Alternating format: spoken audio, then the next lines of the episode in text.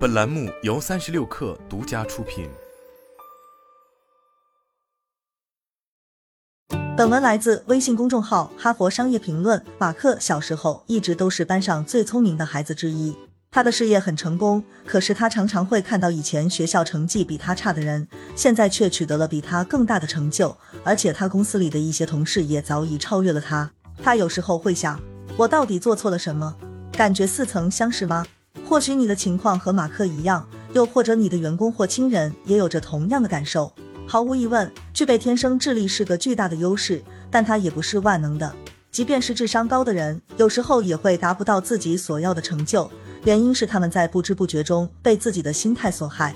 好消息是，如果你正处在这种情况，一旦了解了这些缺陷，你就可以把它逆转过来。我经常在聪明的人身上找到这五个缺点。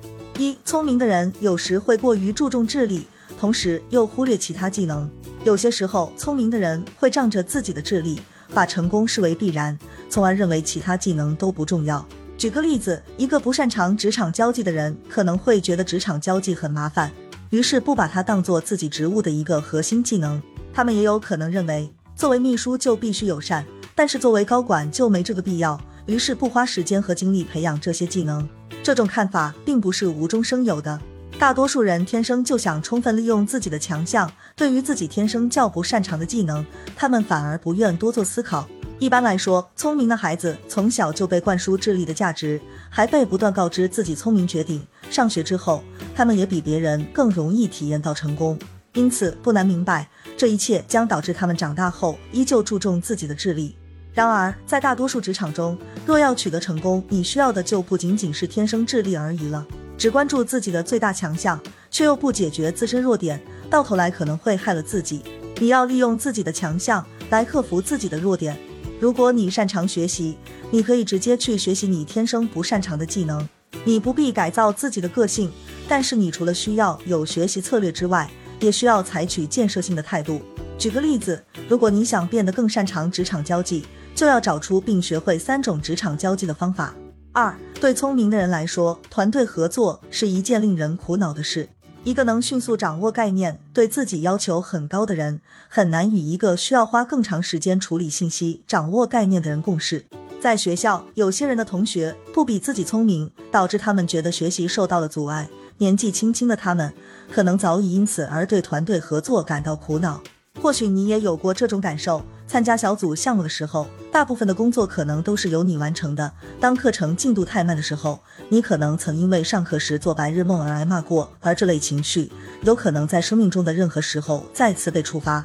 一个小时后受过情绪创伤，长大后又被触及痛处的人，常常会在内心产生过度的反应。此外，聪明的人有时候很难把工作委托给别人，因为他们总觉得自己能把任务做得更好，不管是不是真的如此。对于你内心的反应，你要懂得同情自己，也要了解这些反应的源头。但是你也必须清楚，多样化的思想对团队是有好处的。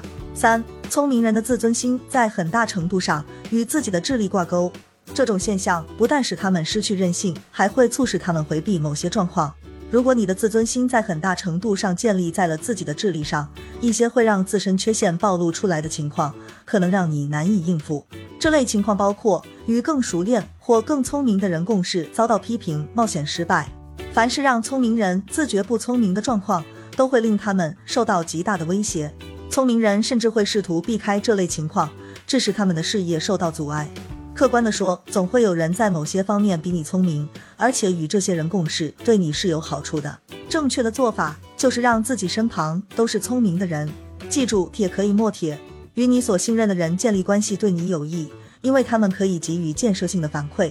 这些人要相信你的整体才华和能力。你越是习惯让他们批评你，你就越容易接受批评了。四，聪明的人很容易感到无聊。聪明和好奇不完全一样，但是如果这两个品质你都具备，你很容易就会厌倦重复性的工作。有些人的成功源自于创造力。但是又有些人之所以成功，是因为反复的实践让他们当上了小众领域的专家。如果你又聪明又好奇又爱学习，一旦学会了某个技能，你可能很快就对它失去兴趣。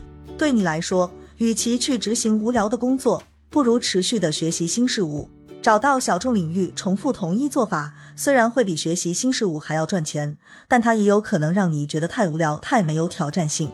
如果要取得成功，你就要试着以大局为重，忍受一点点的无聊，以获得轻松胜利。有时候是很值得的。你不必尝试巨大的改变，但是你要尝试忍受短时间的无聊，说不定这样做会对你的成功有益。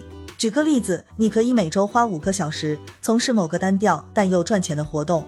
此外，你也要腾出足够的时间，在生活中的各个领域进行学习，以满足你对学习的喜爱。五，聪明的人有时候会把深入思考和反思当做是所有问题的解决方法。聪明人早已习惯利用思考能力获得成功，但他们可能会忽略一件事，采用另一种解决方法，有时候对情况更有益。举个例子，面对任何问题的时候，即便存在一些更有成效的解决方法，聪明的人还是会琢磨得太透彻。你要意识到，思考有时候会变成一种不健康的执着。有些时候，其他策略比思考还要有效。你可以尝试休息片刻，让自己脑筋重新转得过来。与其事先进行详尽研究，不如让自己在执行的过程中学习。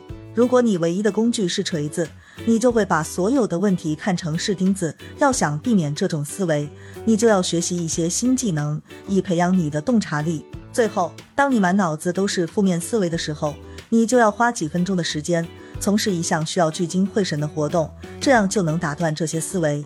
要想摆脱负面思维，这种策略非常有效，绝对让你惊讶不已。这五种模式当中，你最能体会到的是哪一种呢？你可以对他们进行排序。你的同事或者亲友是不是好像中了这些圈套？不要感到羞耻，也不要审判别人，因为要想改掉这些习惯，这类思维不但没有必要，而且对你无益。如果你自己表现出了任何一种倾向，你就要知道，我在这篇文章中概述的解决方法不仅具针对性，而且也很实用。只要使用这些方法，即便是根深蒂固已久的心理模式，也都可以逆转过来。好了，本期节目就是这样，下期节目我们不见不散。